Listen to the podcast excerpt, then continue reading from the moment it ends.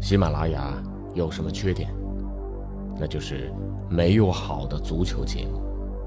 于是，我来了，喜马拉雅就没有缺点了。哈哈哈！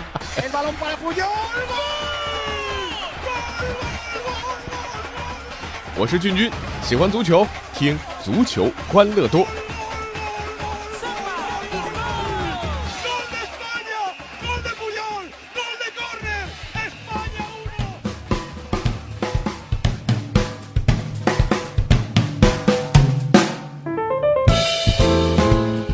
欢迎各位继续来到我们的足球欢乐多，我是俊君。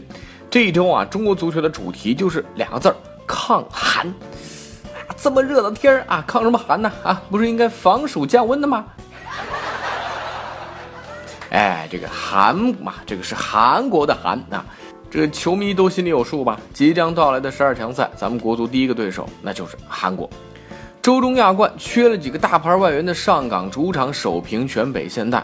那就在我刚刚对国家队成功抗寒增加了一点点信心的时候，结果鲁能惨败给了首尔 FC。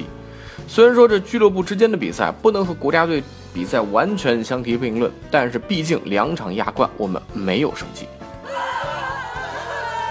先说说鲁能啊，大家都期待佩莱能在亚冠赛场上有惊艳表现，只可惜这没人喂饼啊，这来几个佩莱他都是没用的，苦了蒙蒂略又当爹又当妈。这鲁能啊，别再花钱买前锋了，整整中场吧。保级任务着实艰巨啊！再看看离开国安的德阳，在鲁能的对手首尔那里混的那是风生水起。比赛开场不久就进球，最后呢还和替补登场的阿德里亚诺精彩配合，奉献了一个神助攻。想想咱们还真憋屈啊！不但给韩国锻炼本土后卫，还替韩国培养外援前锋，促进亚洲足球共同发展。这中超。必然立头功啊！再看上港这边，主场零封全北，可惜的是呢，大腿挨神停赛。胡尔克如果不能及时复出的话，恐怕上港要先恒大一步，在亚冠里实现全华班计划了。不过这个主场和全北的比赛，上港表现还是可圈可点。于海、吴磊啊，也是提高了球队的攻击力。金周荣、石科也是全力巩固球队后防。更重要的是，标王胡尔克也不留余力啊！啊，在看台上为上港加油助威啊！你想想，五千多万欧的强力攻击手，第一回合坐在了看台上啊！不过听说这第二回合铁定复出了，能否完美诠释身价啊？真的很期待。但是还是要问一句，埃里克森呢？早知道现在伤兵满营，无人可用，赛季初为什么就是不轮换呢？当然，不管怎么样啊，这个还是得给咱们国足打打气儿。最近，韩国足协接到通知，叙利亚和韩国十二强的首场比赛将放在中国澳门进行。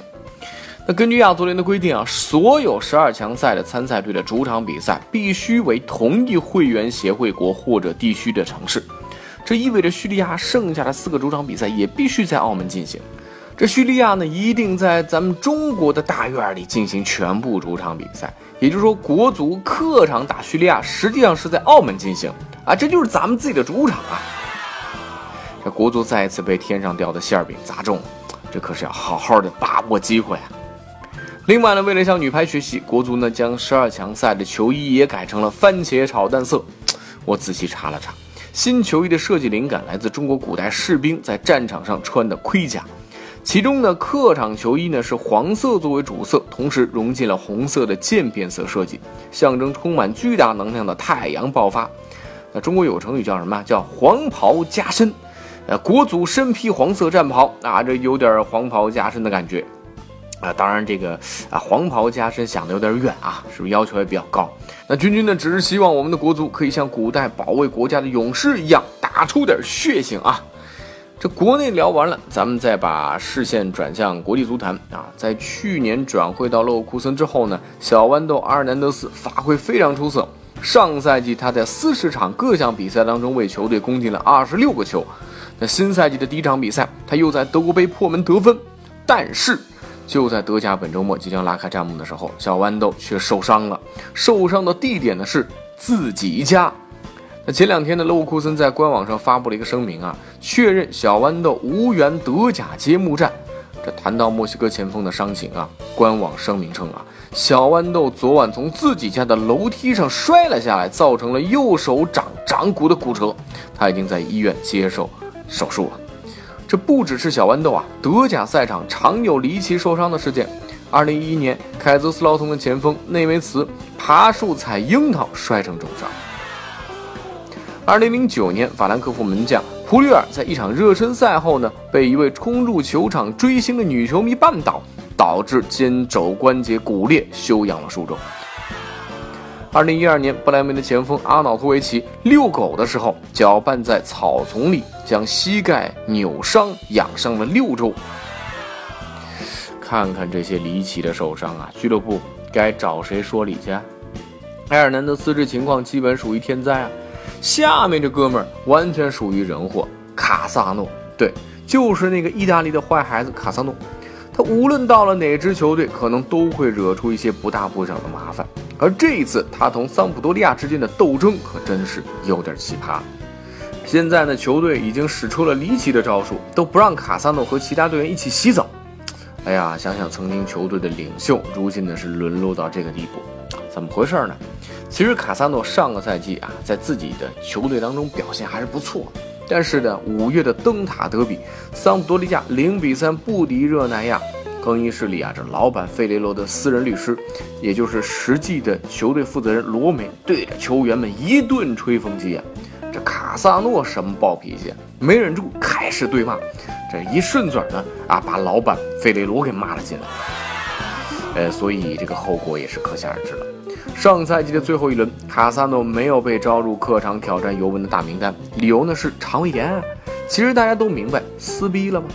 新赛季的备战期，俱乐部高层对这个昔日球星就是各种排挤，根本不允许卡萨诺随队训练，甚至不让他进入更衣室。训练想换衣服，没门去杂物工的更衣室吧。这个事情呢，被卡萨诺的妻子卡罗琳娜捅了出来，在社交网络上写道：“说和杂物工一起换衣服没什么，安东尼奥很喜欢，一年如此都没问题。”将炮口是直指俱乐部。桑普多利亚呢，早就想让卡萨诺滚蛋了，但是呢，无奈合同还有一年，如果解雇，那是得赔违约金的。这天灾人祸我们说完了，我们再来看看被上天眷顾的一支球队。那最近进行的一场英格兰足总杯预赛当中啊，出现了一粒诡异无比的进球。这为什么说诡异无比啊？因为进球的助攻者啊，那是风，这是怎么回事呢？我们来看看啊，上一轮足总杯，泰晤士米德镇足球俱乐部从肯特远赴海峡群岛，和另一支低级别联赛的球队根西在足总杯预赛当中交战。上半场结束前，泰晤士米德镇二比零客场领先对手。这其中一个进球要感谢大自然的母亲的助攻啊！当时呢，泰晤士米德镇的球员杰克马洪尼在半场啊，嘣开了一个大脚，想要吊门，但是球呢明显打太高了啊，直接呢飞出了镜头可见的范围。那所有人都觉得这球是踢飞了嘛，啊出界了。这个时候诡异的事情发生了，球场上的大风啊，把这个球从空中给吹了回来。而且是直挂对方的横梁，皮球反弹到地面之后呢，哎，马洪尼上前补射，还把球给踢进了。这球一进，球员和裁判都蒙圈了。可蒙归蒙啊，球是得算进呐。